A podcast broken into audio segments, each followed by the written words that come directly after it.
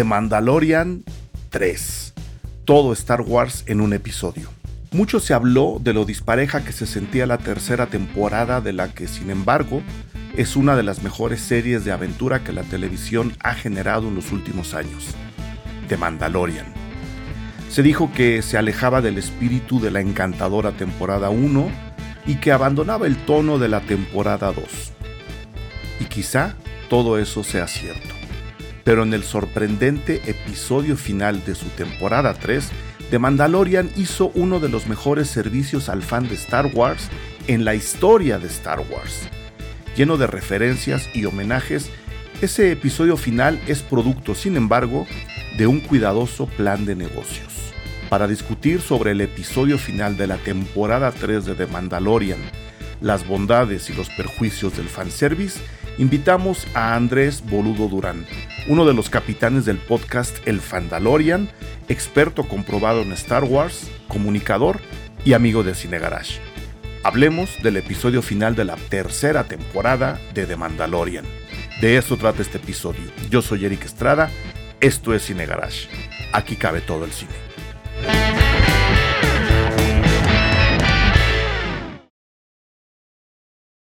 Andrés Boludo Durán, este, me da un gusto enorme no solamente volverte a ver, aunque sea a la distancia, sino que vengas a los micrófonos Cine Garage a hablar de una de tus múltiples especialidades. Si hay, si hay alguien en este mundo que sabe de mucho, eh, de muchas, sabe mucho de muchas cosas. Ese es el, el, Bolo a quien le doy la bienvenida a un episodio eh, atípico de Cine Garage. Normalmente no hablamos de series, solamente contigo, Bolu. Bienvenido. Muchas gracias, amigo. Sabes que es un gustazo eh, ser el, el ñoño representativo de este programa. La gente se pregunta, oye, ya no has ido a Cine Garage, hay mucho Star Wars, ¿por qué no vas a Cine Garage?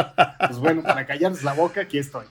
Aquí está, para callarle la boca al mundo y para demostrar que no solo va a otros, a otros podcasts, aquí también podemos hablar del Mandalorian, este, porque tú tienes el tuyo propio con, con gente que le sabe también, igual, igual que tú o, más, admítelo. Saben más o pues, menos que tú. Pues de Star Wars creo que soy el que es más clavado, ¿no? Pero tanto el querido Fire como el increíble Mario Flores saben de otras cosas, ¿no? Fire es un clavadísimo de, del gaming y de otras cosas, Mario de la ilustración y de otras ñoñadas. Entonces, entre todos nos, nos combinamos para hacer un trío de, de ñoños que ahora participa con otro grupo de ñoños intensos clavados, eh, que es el hype, ¿no? Entonces ahí nos juntamos, creo que caímos en blandito y la gente lo ha lo he recibido bastante, bastante bien, Pero entonces, ¿cuántos podcasts están ahí reunidos? ¿Está el Fandalorian por un lado? Está el Fandalorian, que ahora es hermano del Hype y de todos sus primos, ¿no? Y Lala, la, Sound, perdón. Eh, y un montón de cosas. Eh, con el Wookie Williams, que también está ahí en, en, en, Pikey Network, parte del Hype y la familia del Hype.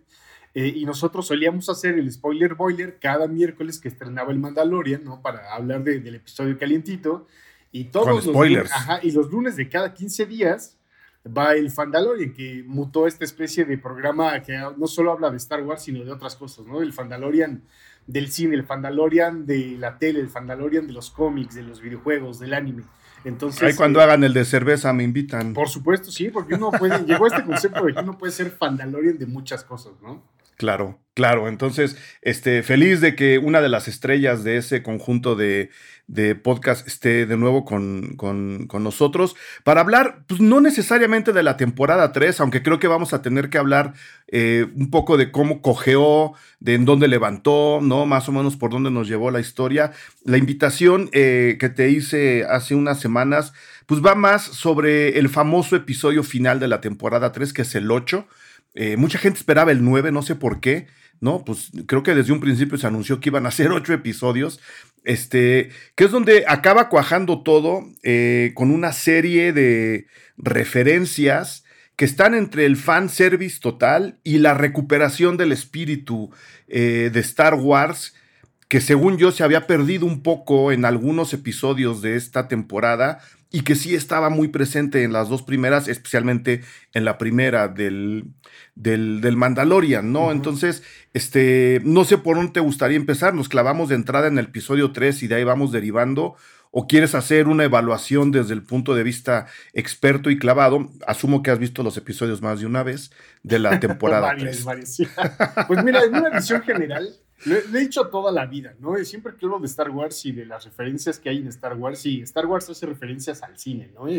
pueden ser referencias que el director le ponga eh, a su propio producto, ¿no? El caso de Robert Rodríguez con The Book of Boba Fett, pues es cine de Robert Rodríguez, es básicamente una película de Robert Rodríguez, ¿no? Y lo he dicho también hasta el cansancio. Si Guillermo del Toro hiciera Star Wars, veríamos las referencias de Guillermo del Toro. Si Quentin Tarantino hiciera Star Wars, veríamos eh, pies, ¿no? Eh, close-ups de patas en Star Wars. Eh, qué bueno que no ha pasado, qué mal no sé. Sí, porque qué mal, porque prácticamente no conocemos los pies de nadie en Star Wars, ¿eh? Exactamente, nunca se han visto unos pies de estaría, estaría interesante. Pero en ese sentido, Star Wars se rinde tributo a sí mismo, ¿no? Llegó en el punto en el que Star Wars es tan grande y tiene tanto olor, tanto bagaje atrás de él que ya se rinde tributo a sí mismo, ¿no? Eh, claro. Obi-Wan lo hizo, eh, Rogue One lo hizo, ¿no? Eh, siempre se ha hecho. Entonces, las, las, secuelas lo hicieron, ¿no? Se rindieron tributo a sí mismos. Por ahí el episodio 8 quiso ser un poco más adelantado, ¿no? Quiso experimentar hacia, hacia adelante en vez de hacia atrás. Pero pues, le dieron un manazo al señor. sí. bastante feo, que curiosamente. le pues, dieron un estate quieto. era Ryan Johnson, ¿no? Ryan Johnson, exactamente. Eh, y pues vaya ironía, ¿no? Ahora este nuevo Star Wars que ya entendió un poco más la fórmula que debe seguir y de lo que estaba bien, dijeron, híjole, pues sí, pues estaba padre, vamos a rendirle tributo a ese episodio, a Ryan Johnson, a lo que intentó en este producto que es de Mandalorian, ¿no? Eh, porque hay un montón de referencias. Como bien mencionaste, ese último episodio de la temporada 3 de, Mandalorian tiene un montón de referencias a mismo, a la serie, a, Star Wars, a Rogue One, al episodio 1, al episodio 8, al episodio, híjole, es un montón de, referencias que básicamente es un cortar, pegar, ¿no? De, episodios, de, escenas de Star Wars con otros personajes, pero es básicamente lo mismo y a mí me encantó, man, la verdad. A mí, a mí me gustó mucho, me divirtió, no solo porque aterriza, ¿no? Te digo, una serie de, episodios divagantes que hay por ahí. A mí el de este, Soldados a Sueldo, no sé si me tiene muy contento este, ¿no? Que es el que ocurre todo con quién es Jack Black, en, qué ciudad están, es este esta ciudad ideal donde ah, nadie trabaja. Se, me escapa el No, pero bueno, ese episodio, ese episodio se me hace así como de, ay, híjole, no, no, no sé si estoy a gusto. Y en este último, en este último se acaban cerrando, evidentemente, volteando también a los, a los fans, muchos círculos dramáticos y de la propia anécdota que me dejaron muy, muy tranquilo. Nada más antes de irnos a lo que quiero platicar contigo, que es esta lluvia de otras películas y otros productos de Star Wars dentro de este episodio, que hasta donde recuerdo dura 45 minutos, tampoco es tan, tan largo. Este, eh, estuve viendo también este, este otro, esta otra serie de episodios que le llamaron el Gallery, ¿no? Del, de Mandalorian The Gallery, que es en muy pocas palabras, sentar en una mesa a todos los involucrados en cuestión ejecutiva y dirección de, del Mandalorian, ¿no? John Favreau, Deborah Chow, Taika Waititi, Rick eh, Bryce Dallas Howard, eh, Dave Filoni, luego por ahí está también la señora, la señora Kennedy, ¿no? Para contarnos cómo hacen el Mandalorian. Y en muy pocas palabras, lo que dice especialmente John Favreau, que es el que se le va la lengua, ¿no? Este, más, de una, más de una vez, dice, pues es que, a ver, lo que estamos haciendo es en, muy, de, manera muy directa, de repente tomar personajes que aparecieron de manera satelital o en un segundo plano en Star Wars, en algunas películas, y traerlos al primer plano, darles un, papel bastante más eh, protagónico, con mucha más presencia, y eso hace, por supuesto, que los fans estén entretenidos, sabiendo quién es fulano, quién es sutano, de dónde viene, ¿no? De, de qué raza es, de qué planeta viene, este, y sobre eso armar una, armar la historia, en este caso de Din Djarin, este, y de Grogu, por supuesto, que es como el, el R2D2 de esta, de esta serie, ¿no? Eh, armar esta historia que, que, es muy elemental, ¿no? Que es muy pocas palabras, la del, la del vaquero solitario, que es justo la temporada 1, o la del, este, Samurai Abandonado, que es un poco la temporada 2, ¿no? Esa historia de encuentro consigo mismo, todo lo que ustedes quieran. Y en esta última, lo que hacen de manera muy clara es justo eso, ¿no? Traer cosas que se nos habían olvidado de Star Wars y traerlas al primer plano. Y eso se extrapola al último episodio donde traen prácticamente todas las peleas emocionantes de todas las películas de Star Wars que hemos visto para concluir la nueva fundación del Estado eh, mandaloriano, ¿no? Que, que, en sí es una historia bastante interesante con su carga política y todo lo que quieras.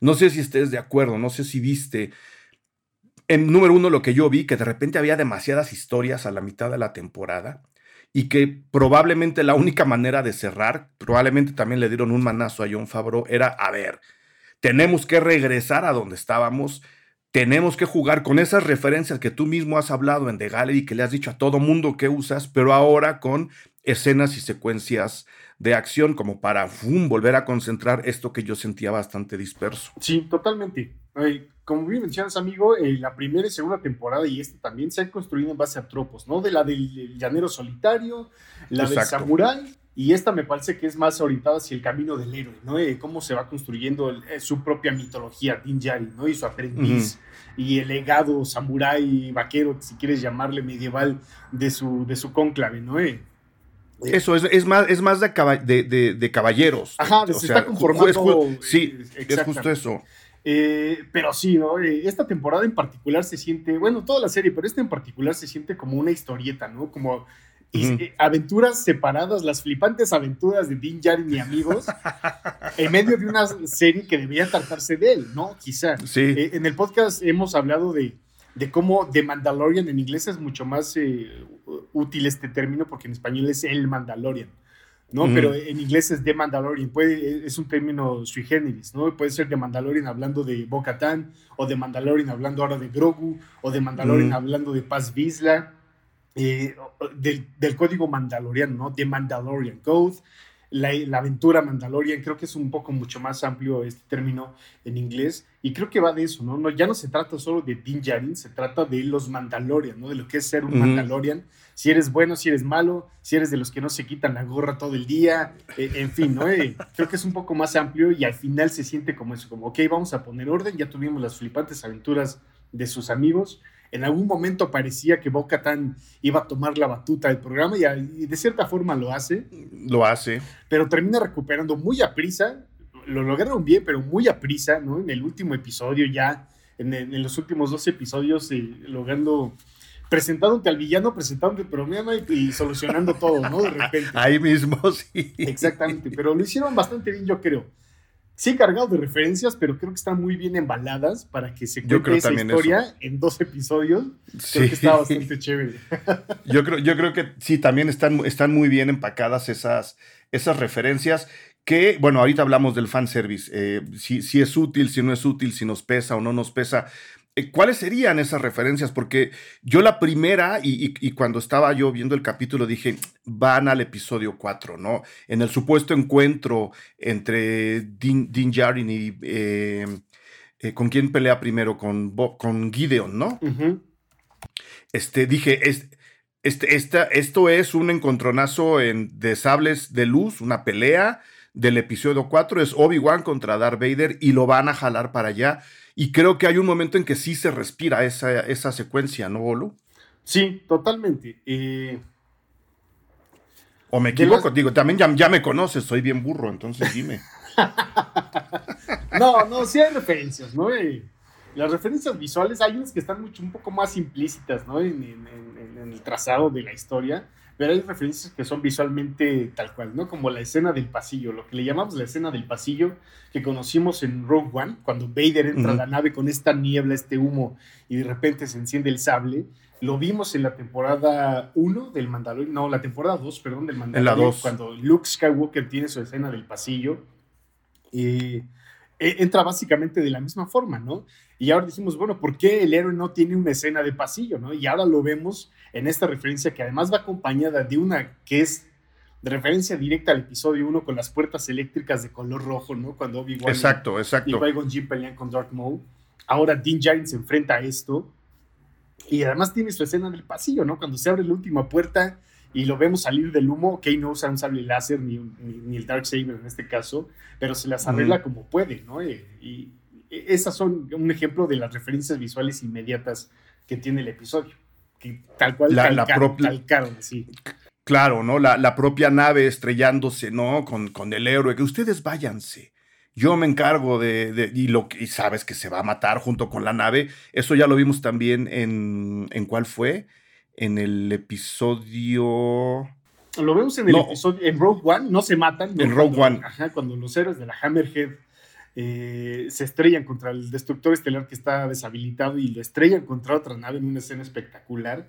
Pero esa, fíjate que más que una referencia a Star Wars, me parece una referencia cinematográfica básica, ¿no? Eh, lo vemos en Prometheus, por ejemplo, ¿no? Cuando eh, la nave pilotada por, si no me equivoco, Idris Elba se estrella contra la nave alienígena para evitar que vaya a la Tierra.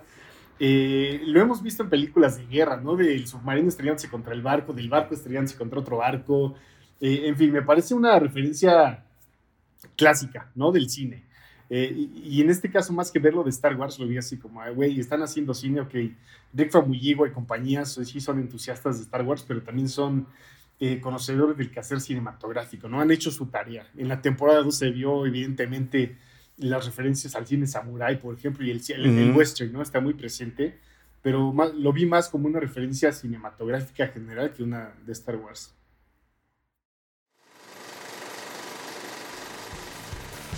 Hola, yo soy Eric Estrada, director editorial de Cine Garage, y vengo a invitarles a que se sumen al perfil Patreon de Cine Garage. Ahí dentro, una vez que estén ya inscritos o inscritas, ustedes tendrán acceso a una muy buena cantidad de contenido exclusivo que generamos todos los días para todos y todas ustedes. Críticas a los estrenos, críticas en streaming, críticas a las películas en festivales para que planeen el futuro de su cartelera personal, descuentos en nuestros talleres y cursos, entradas gratis a algunas premieres que generamos aquí en Cine Garage para ustedes, pero sobre todo se convierten en el soporte fundamental de estos podcasts y del proyecto Cine Garage. Gracias a que ustedes se inscriben, nosotros podemos seguir produciendo todo esto, agrandando el proyecto Cine Garage y engordando nuestras conversaciones alrededor de todo lo que nos interesa, centrados siempre en el cine. En esta ocasión, mil gracias a Mauricio González, Hugo Herrera, Hortensia Ortiz, Lucy Hernández, Daniel Silva, Fernando Santamaría Pérez, Elías Leonardo, Cristian Flores, Ana Tamayo, Abril Lozano. Ellos, ellas ya son parte del perfil Patreon Cine Garage. Les invito a que se inscriban y a que hagamos de este proyecto algo todavía más grande, todavía más universal. Les espero en www.patreon.com diagonal Cine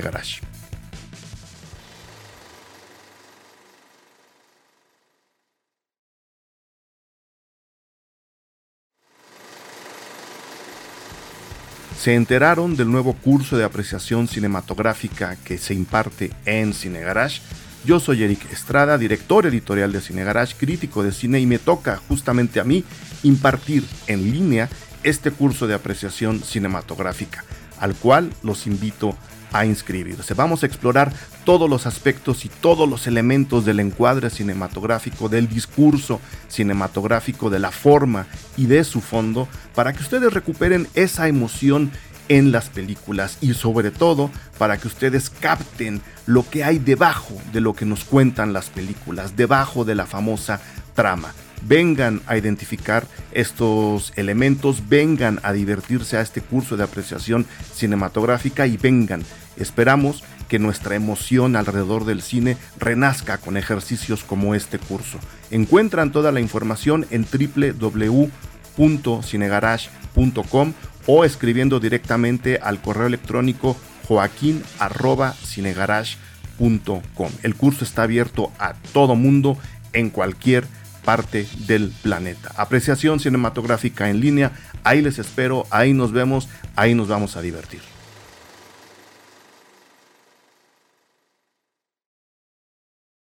Y, otras de Star Wars que estén en este episodio en particular o son demasiado dispersas o demasiado clavadas. Más allá de la presencia de personajes, que te digo, es una herramienta que creo ya está pesando un poco en, la, en la, escritura de, de, Mandalorian, ¿no? Esta idea de Favreau de, a ver, este, este personaje se vio en no sé dónde, hay que traerlo, hay que darle un papel. Creo que eso está afectando, eh, bueno, ahora la huelga de escritores más, pero eso afectó un poco la escritura de esta, de esta temporada, ¿no? De hablar a fuerza de personajes solo para el fanservice, creo que, creo que le pesó. Y eso, eso yo no lo considero referencia, simplemente ahí estaban y lo están jalando para acá. No sé si haya habido alguna favorita, incluso tuya, en este, en este episodio de, de cierre de la, de la temporada 3 hay varias, ¿no? Eh, ahorita lo mencionaste. Sí hay, eh, escriben para el fanservice, pero creo que también Fabro, Filoni y compañía, Famuyiwa y Bryce Dallas Howard, eh, ellos cuatro en particular han tenido muchas libertades, gozan de muchas libertades haciendo Star Wars. Les ha funcionado, por eso le dan esas libertades. pero. Porque son fans, son además. fans de Star Wars, han entendido cómo funciona Star Wars, ¿no? y las historias que debe contar, ¿no? pero siento que a veces se les va un poco la mano, que o escriben demasiado fanservice que además es fanservice para ellos, son los, ay, güey, quiero ver a esto, ¿no? Sí. Y, y quedan el paso y a veces como que se van demasiado eh, laicos, ¿no? También como están experimentando tanto que pierden un poco el camino. Pero de estas referencias hay unas en particular que, que me gustan mucho. Unas en particular que son eh, un caso eh, especial porque hablan o, o son referencias a los videojuegos, que ahora Star Wars en esta nueva forma de vender productos eh, le está dando una importancia grandísima a los videojuegos, en particular a una serie que es la serie que está corriendo actualmente que se llama Jedi, ahora con su nuevo juego que acaba de salir hace unos pocos días, si están escuchando este episodio, ya salió el juego para todas las plataformas que se llama Jedi Survivor. Eh, con Cameron Monaghan, a quien recordarán por ser el niño que muerde Malcolm in the Middle. Eh, él es Cal ¿no? y, nos preguntamos, bueno, ¿esto es canon? ¿No es canon? en algún momento hablaron de esto, ya es el segundo juego de la serie. Eh, y no podría ser más canon porque en el promocional aparece Luke Skywalker, aparece Mark Hamill entrenando al personaje mientras hace el motion capture. Eh, y en la historia, Cal Kestis existe al mismo tiempo de que está sucediendo de Mandalorian. Años después del Imperio, ya fue la caída, están armando su desmadre para regresar. Eh, Cal Kestis, en su origen, el primer juego ocurre cuando, años después del Orden 66, existen los, eh, eh, el imperio, ¿no? Los agentes imperiales, y ahora está como sobreviviendo a eso, y entonces en algún momento encaja con la historia de Luke Skywalker, con la rebelión y, con otros temas. Entonces es canon, ¿no? Eh, y en estos juegos hay referencias al episodio 3, por ejemplo, Revenge of the Sith, que son las armas que utilizan los Dark Troopers, estas armas como de bastones eléctricos con una luz morada. Y en este último episodio vemos que Moff Gideon utiliza estas armas, ¿no? Que son una referencia, sí, al episodio 3, pero al mismo tiempo a los videojuegos. Y eso a mí me, me vuela la cabeza porque es como, güey, están conectando todo. Así como conectan los, eh, los cómics con la serie, con las películas, con la novela gráfica, con los videojuegos, ¿no? Me, hace pensar que todo es parte de un rompecabezas gigante que, ok, en este caso están haciendo uh y compañía, pero que tiene la mano de Kennedy y de ahora Bob Iger o quien sea que esté a cargo diciendo, a ver, sí, pueden contar sus historias mientras cumplan con este checklist para que conecte todo el universo, claro. para que podamos vender todo bajo una misma línea comercial, ¿no? Y mientras, no, y mientras tampoco se salgan de este otro margen, ¿no? Que fue lo que, que, fue lo que pasó con, con aquella película de, no señor, usted no puede contar para adelante, tiene que contar para atrás. Exactamente. En este caso hay, una, hay un elemento muy importante que a mucha gente le causó bastante ruido, que es Moff Gideon se está clonando. ¿no? Ese, es, ese es el plan maestro de Moff Para allá iba, para allá iba, échale, échale. Ah, como ya sabíamos, ¿no? Pero la idea era, ok, eh, se está, está, clonando a quién, ¿no? Quiere clonar a Palpatine, todo es para revivir a Palpatine. Pues sí, básicamente sí, esa es la... De, algún, de, alguna, de alguna manera el hecho de que Gideon se esté clonando va a, va a justificar que Palpatine también se clone en el futuro. No, esa es parte de creo que un obligado que tuvieron que, que, meter. Tienen que meter referencias sí o sí a las secuelas porque son parte del canon, ni modo. Ya, no hay de otra. Palpatine regresa, somehow regresó, ¿no? Entonces tiene que contar esa historia, ok. Gideon está experimentando desde la temporada 1 con Grogu para ver cómo le saca la fuerza y cómo se le inyecta a otras personas. En este caso, él lo estaba haciendo de una forma muy egoísta. A él mismo. Pero sabemos que esto va, ¿no? Esto no se muere con Moff Gideon. Si sobrevive o no, porque regla del cine, si no vemos el cadáver, no está muerto, ¿no? Nada más lo vemos No, no está muerto. Además tiene una armadura de Robocop increíble. Eh, además es... ok, pero bueno, eh, sabemos que esto va a terminar en el episodio 9 con Palpatine clonado, ¿no? Y, con eh, Snoke, perdón, se me escapaba el nombre, me van a regañar. Pero con Snoke y los clones de la fuerza, esto va a terminar ya. Esa es parte obligada de lo que tuvieron que hacer. Pero es una referencia también a Star Wars, ¿no? con los, clon, los, clonadores del episodio 2 de Camino, con Palpatine en el episodio 9. aquí están tirando para todos lados. Lo cual no, yo creo que no tiene nada de malo. A mí, a mí, no, no, por, por un lado no tiene nada de malo. A mí, para acabar con la onda de las, de las referencias y entrar un poco al, a la masticada del fanservice, qué tan, qué tan bueno y qué tan malo puede ser.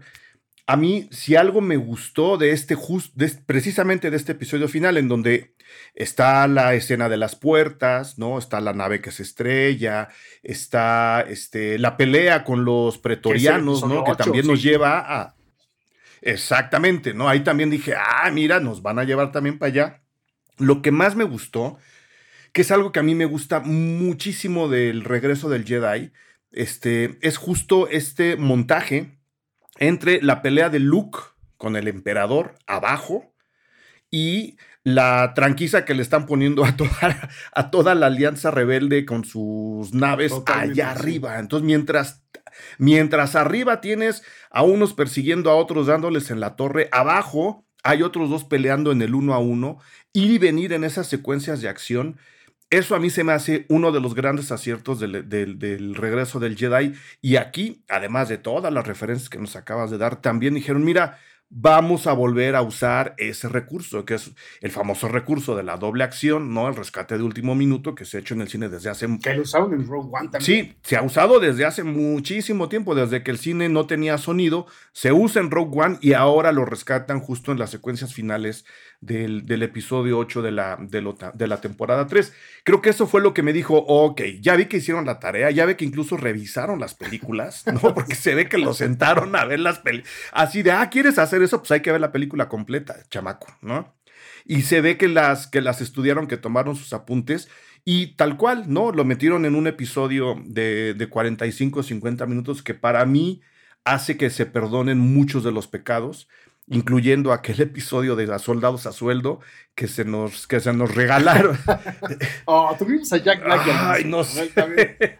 Christopher, ¿cómo se llama Christopher Lloyd? no, pues sí, no.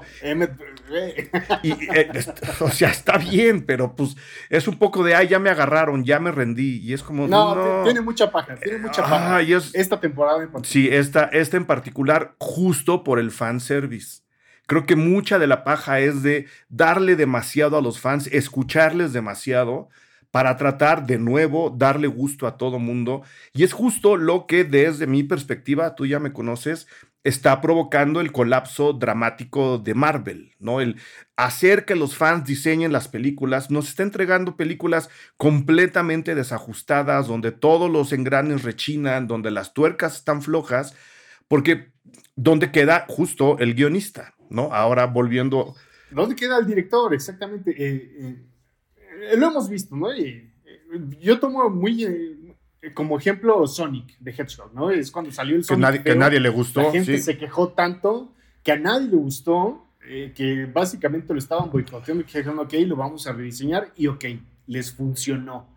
pero gente, el, el fan no siempre tiene la razón, la verdad. El cliente no siempre tiene la razón.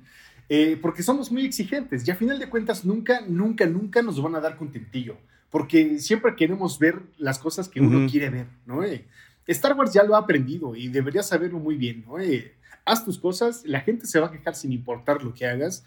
Entonces, dedícate a hacer el Star Wars que quiere Filoni, que quiere Favreau, que quiere Bryce Dallas Howard, que quiere Rick Famuyiwa, que quiere quien sea, ¿no? Hasta que quiere Caitlin Kennedy. eso hizo George Lucas y le funcionó, ¿no? Ok, después con el las precuelas no le funcionó tan bien, pero que le valga, señor, ¿no? no, y le, y le sigue valiendo. El señor está tranquilo en su rancho disfrutando de sus vacaciones eternas, ¿no? Claro. Eh, entonces, ese creo que es eh, parte importante de esto, ok, le dan servicio al fan, ¿no? Ok, tráeme una figura como Jack Black, órale, que aparece en Mario, Super Mario y la película. Tráeme a Lizzo, que es increíble.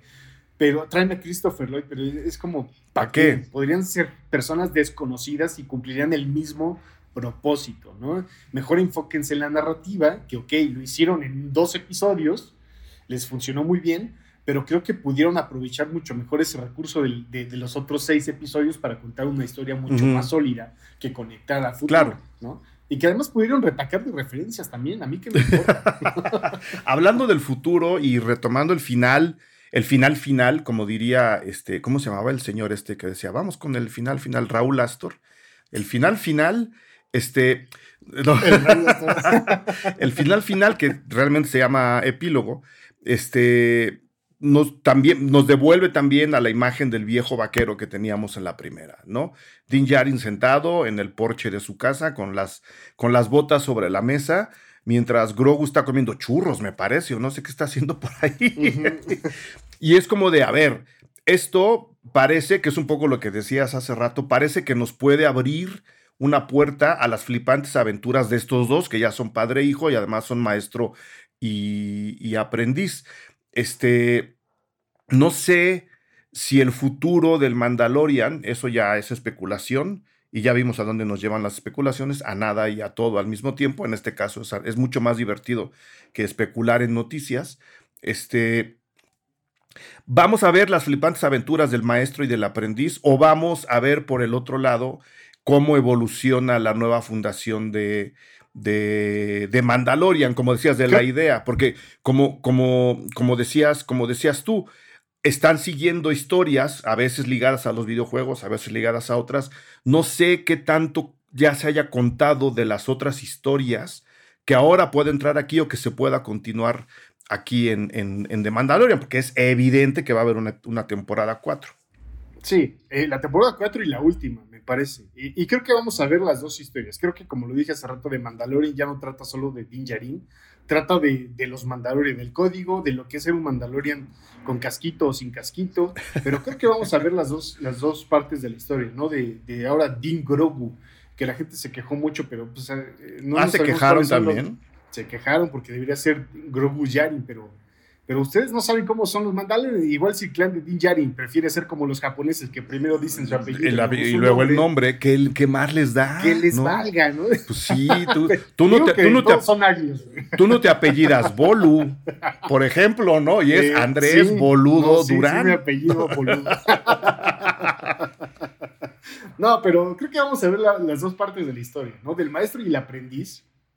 Eh, de cómo ahora es esta suerte de padre, que ya es su padre oficial, ¿no? Eh, ante la ley mandaloriana. Su padre eh, pero también vamos a ver la historia, exactamente, la historia de, del grupo de, mandalorianos que ahora ya recuperaron Mandalore, pero que se van a enfrentar seguramente a, como al backlash, ¿no? De, de este pseudo imperio que todavía existe. Ok. Y este, haciendo mi tarea, investigando sobre, sobre este episodio eh, final en particular, había una, una encuesta por ahí, la, la, perdí, pero pues digo, con un experto como tú, este, no, eso, eso importa poco. Una encuesta de quién es tu Mandalorian favorito. ¿no? Y ahí estaba la lista pues, de los que tienen nombre, ¿no? Que son como seis o siete. Este, no sé si, si Bolu tenga un Mandalorian favorito, en donde entra, por supuesto, Boba Fett, eh, Jin Jarin, eh, pero no sé si Boba Fett está hasta arriba. Boba Fett está hasta arriba. por, eh, por, tradicional, tú. Por tradicional, sí, me gusta que, le dieron en esta reconstrucción de personaje con el tratamiento de, Robert Rodríguez. Honestamente me gustó bastante. Luego sigue Bo-Katan, ¿no? Lamentablemente Din Djarin sí está increíble, pero está muy, creo que está en, dando baby steps, ¿no? Para construir su propia narrativa y, su propia mitología. Me está gustando bastante. Eh, me gustaría más que, le saliera carita a Pedro Pascal, ¿no? Yo, a, mí, a, mí también te voy a decir por qué, porque estuve revisando algunos clips de la serie en, doblados al español y dije, ¿Qué caso tiene ver esto doblado al español si lo único que vemos de Pedro Pascal, de lo que escuchamos de Pascal es la voz? no le vemos la cara, el que pelea no es él, ¿no? Entonces, ¿para qué verlo doblado? Creo que, creo que es un grave error ver esta serie doblada al español cuando la mitad del reparto trae la cara tapada, ¿no? Totalmente, no, eh, aparece para, eh, de vez en cuando sale su carita eh, y lo, lo listan en los créditos como el actor, de, ¿no? De bajo el traje, que muchas veces no es, para no contarlo como un actor de, de, voz. Esa es parte de reglas del sindicato. Cosas del sindicato, sí. Exactamente. Pero en realidad Pedro Pascal hace muy poco de Dean Djarin en, The Mandalorian, ¿no? Eh, básicamente son sus dobles de acción. Eh, él hace la, actuación de voz, pero de vez en cuando tiene que mostrar su carita para, como repito, no, no, no, ser contado como solo un actor de voz, ¿no? Sin, sin demeritarlo, ¿no? Hace su chamba, que es mucha, ¿no? Comunicarnos algo con el, con el casco ese puesto y luego todo con la voz, no es, no es sencillo. De nuevo, si pueden, revisen estos episodios que son en parte making of, en parte junta de trabajo de, del, equipo. Son muy, son muy ilustradores, pero ese sería tu segundo, tu ter no, el primero es Boba Fett, el, segundo es Bo-Katan. Bo-Katan, y luego seguiría Din Djarin. ¿Y la, ¿Y la chica que hace las armaduras? Ah, The Armorer. Eh, ¿Te cae mal? Pues no, pero me parece una señora muy apretada. muy dogmática, ¿no? Es, la, es, la, tía de los Mandalorians. Ajá, es la tía pueblerina que dice, no, antes todo esto era llano y vino la revolución y nos quitó las la, la tierra, ¿no? Y no sé, no, no, no ha caído de mi total agrado. Antes que ella preferiría poner, por ejemplo, a Paz Vizla, que se sacrifica heroicamente, ¿no? Eh, eh, pero si no, la, la, armera no, me, me, cae un poco mejor eh, Axe Chocolate, Axe Baus, se llama.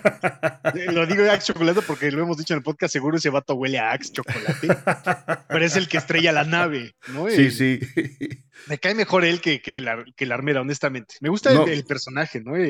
físicamente, su armadura, su traje. La armadura, la armadura es la mejor. Yo me voy a hacer uno para Halloween. Ajá, me, gusta que no pelea con armas tradicionales, sino que los agarra a martillazos, ¿no? Con las pinzas, pellizcos ahí en, la lonja mandaloriana, pero, pero me gusta su, construcción estética, ¿no? El personaje pero, pero ella no. Exactamente. pues qué apretado saliste, Bolo. ¿Algo, ¿Algo más que quieras agregar sobre el Mandalorian? Bueno, de nuevo, el fanservice, ¿no? ¿Qué, qué, qué tan mal es ya, ya lo vimos, ¿no? El, el, ¿Cuál es la última que tuvimos de Star Wars? ¿El episodio 9? El episodio, mm, sí, el episodio 9 fue lo último que vimos en cine de Star Wars. Que es la, que es la de los caballos eh, corriendo en el ala del... Que ahí dije, ay, ya le marvelearon durísimo. Este, ¿qué, qué, qué, ¿En qué partes la regó en el fanservice el, el Mandalorian? Temporada 3 en particular, que es la que más fanservice tiene desde mi punto de vista. ¿Tú crees, como dijiste, que no hay que hacerle caso, el fan no debe tener siempre la razón? ¿Crees que debería seguir por ahí Star Wars? ¿Crees que los fans de repente deberíamos callarnos y decir, como yo creo que hay que hacer, que es lo mismo que hay que ver con todas las películas? A mí no me den algo que ya quiero ver, denme algo con lo que yo pueda pensar. Y creo que Star Wars, dentro de esta mega maquinaria hollywoodense en donde está el cine de entretenimiento ahora atrapado, con todos sus errores, con todas sus fallas, es creo que la marca que menos le está haciendo caso al fan, aún haciéndole caso al fan. Sí, eh, pues es que, ah, ¿cómo, expresarlo correctamente? Star Wars se nutre, como siempre ha hecho, ¿no? De las historias que hace la gente alrededor de ellos. Eh, ahora, eh, en esta nueva tendencia, eh, después de borrar y eliminar el, viejo canon que era el universo expandido, dijeron como, ok, vamos a retomar historias de esto. Caso perfecto es Tron, ¿no? Que será el villano de la nueva serie de Ahsoka.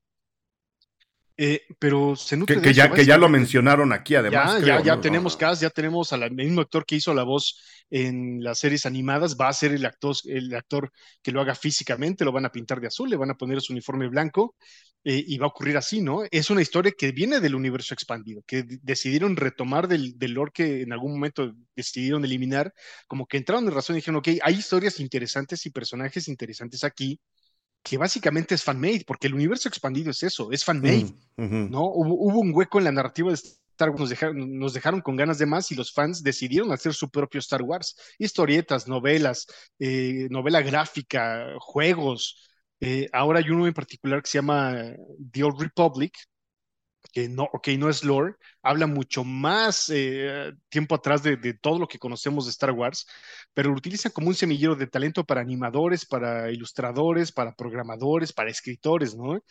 Entonces, eh, es eso, es fan-made, la base de Star Wars es fan-made. Eh, no significa que todo deba venir del fanmade, ¿no? Eh, debe, venir de los que saben de los que saben de guionismo, de los que saben hacer las cosas, de los que han estudiado Star Wars, como ahora es esta nueva camada de, Rick Famuyiwa, Bryce Dallas Howard, Filoni y compañía. Eh, pero creo que deberían siempre tener un separador, ¿no? En esa hoja del fanmade, decir, a ver, ¿qué de aquí podríamos tomar? Hasta aquí, claro. ¿Cómo podemos adaptarlo a lo que ya existe de Star Wars? Porque, repito, tiene que encajar a la perfección con todo lo que se ha contado de Star Wars, ¿no? Para atrás y para adelante, y hasta con los parques de diversiones, tiene que conectar de cierta forma.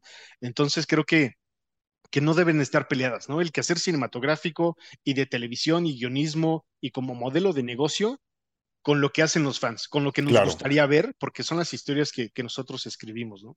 Claro, claro. Ahora que mencionas este, lo, de, lo de los parques de diversiones, justo en esta, no sé si viste esta serie de capítulos del, del making of y de donde están platicando Bryce Dallas Howard y Filoni y Fabro en la mesa, cómo hacen las cosas. No sé si pudiste checarlo, me imagino que sí. Este, hay, hay uno que a mí me, me, hizo reír mucho que dice, dice Filoni, es que necesitábamos una nave de estas, ¿no? Y como a ellos les gusta usar el efecto práctico, ¿no? Lo, el, el, efecto de atrás, toda la escenografía y lo que debería ser el green screen, no es un green screen, ahí también lo explican, ¿no? Como cómo hacen que todo eso se mueva entre realidad virtual y generado por computadora. Decía, decía Filoni, sí, eso ya estaba, pero necesitábamos esta nave y la nave que conseguimos la conseguimos en, el parque de Florida, la mandamos traer desde el parque de Florida para acá, la lavamos y la metimos al, al, al estudio. Este, y hay uno de ahí que es mi favorito, justo para cerrar el tema del fanservice, en donde aparece, es la, la, Legión 501, ¿no? Sí. La de... Eh, pues esta totalmente, la, referencia a la Legión 501, ¿no? que son cuando aparece el ejército de Stormtroopers voladores, ¿no? Con jetpacks. Es una referencia a ellos. Y utilizaron, dato curioso, a varios elementos de la Legión 501, que es llamada The Vader's Fist, ¿no? Que son estos fans que hicieron sus propios trajes, que los hacen a la perfección, que van a todas las convenciones, que hacen trabajo de voluntariado, que van a hospitales, que ayudan a la gente. Es una comunidad muy grande que lo hacen mejor que, vaya, hablando de los trajes, mejor que Industrial Light and Magic. Claro, sí. Entonces los llamaron ellos, como, oigan, ya tienen los trajes, nada más háganlos a esta forma que queremos y van a ustedes a aparecer en la película tanto como puedan, ¿no? Porque la mayoría son escenas digitales pero también son, son parte fundamental ahora de Star Wars, ¿no? Que es el caso de, de los que fabricaban los R2D2, lo hacían tan bien que Lucasfilm decidió absorberlos, ¿no? Queremos que hagas nuestros propios R2D2, te vamos a absorber, vas a ser el proveedor oficial de R2D2, ahora la Legión 501, los visten de, Fandal de Fandalorians, perdón, de promo. los visten de Mandalorians, los visten de, Ese ya va de pagado, ¿eh? los visten de, de lo que sea, eh, y está padre, ¿no? Que, que vaya, eh, creo que el bottom line es ese fanservice, pero está padre que, que los incluyan para ser parte de Star Wars, ¿no? Si son entusiastas de esto y lo hacen de forma activa, está súper chido que sean parte de, de, lo oficial, ¿no? Claro, y, y, aquí pues lo, lo, que cuentan es justo eso, como a la Legión 501 la llaman para el capítulo donde Moff Gideon llega a la aldea, está rodeado también de Stormtroopers, pero aquí, no les, aquí no les dijeron que iban a estar en la serie.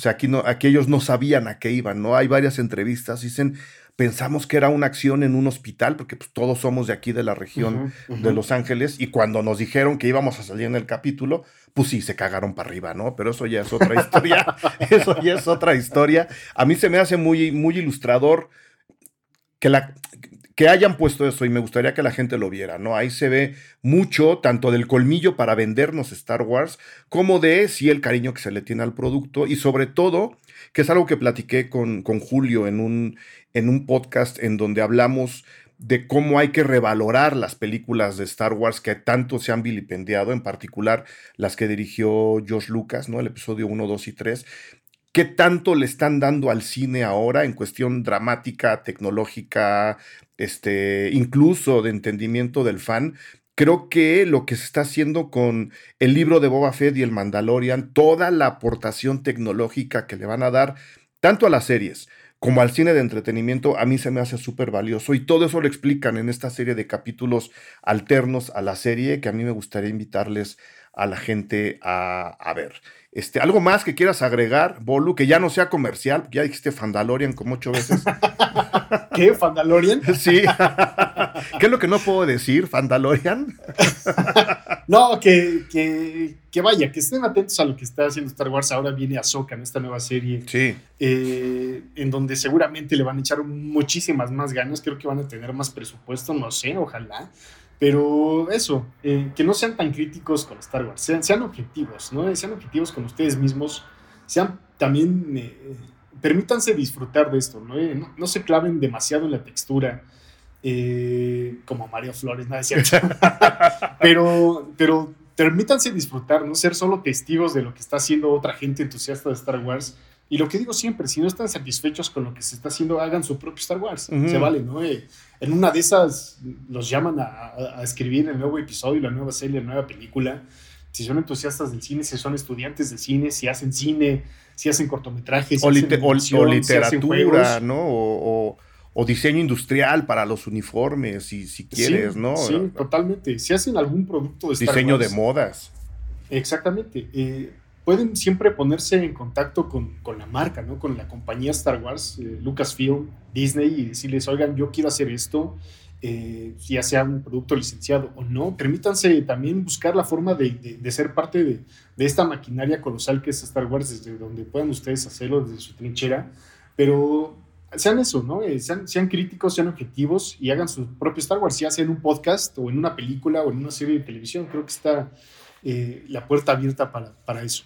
Y, y, si, y más allá de, de, que yo sea fan de Star Wars, sí lo puedo decir por experiencia, incluso profesional, sí es una empresa abierta a escuchar a la gente. O sea, y, y sorprendentemente los contactos son súper fáciles de conseguir. Yo, el día que tuve que escribir a Lucasfilm para pedir fotos, me respondieron a las cuatro horas y me dieron las fotos y no me cobraron nada y decían, si esto es para un aniversario de, de, la revista en la que trabajas y coincide con el aniversario de Star Wars, adelante, aquí están los accesos. Entonces, más allá de que yo sea fan, sí es una empresa muy fácil a la que uno se puede acercar. Lo digo también porque justo la, la rama mexicana de la Legión 501, los Stormtroopers, eh, fan aquí en México, hicieron lo mismo. También grabé un episodio con ellos. Se lo voy a pegar a la gente que escuche el Patreon. Tanto el de Julio como el de la Legión 501, la, la división mexicana. Tengo podcast con ellos. Los voy a pegar aquí para, para los Patreons. Es, es gente que se acercó a, a Lucasfilm, a Star Wars y dijeron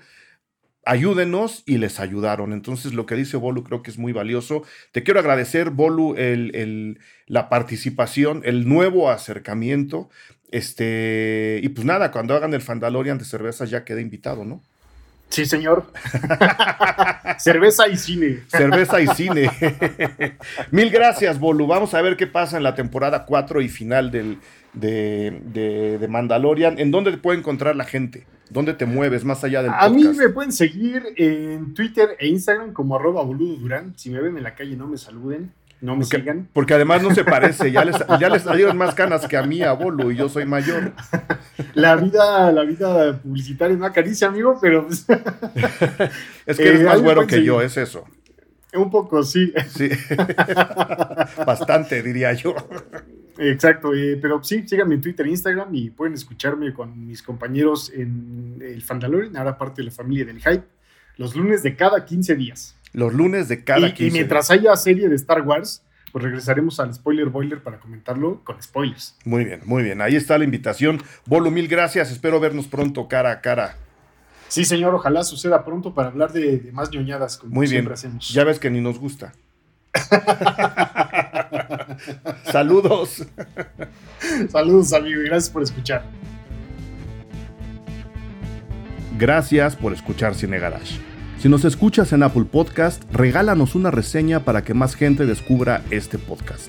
Suscríbete a Cine Garage siguiéndonos donde sea que escuches este programa para enterarte de nuestros próximos episodios. Cine Garage es parte de Sonoro Ingresa a sonoromedia.com para escuchar más de los podcasts que aquí se producen.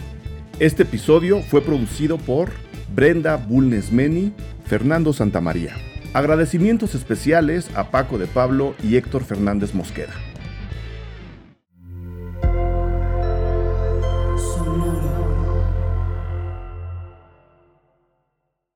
Hola. Bienvenidos al grupo de autoayuda de dibujo. Mi nombre es Iván Mallorquín. Y yo soy Raúl Pardo. Este es un podcast de y para gente creativa, si dibujas, si diseñas, si haces arte, sin importar si ya trabajas en una profesión creativa o si apenas estás comenzando. Aquí encontrarás consejos útiles y sin pretensiones que te ayudarán a navegar mejor estas aguas y a navegarlas con buena compañía. El grupo de autoayuda de dibujo está disponible en cualquier plataforma en donde escuches tus podcasts.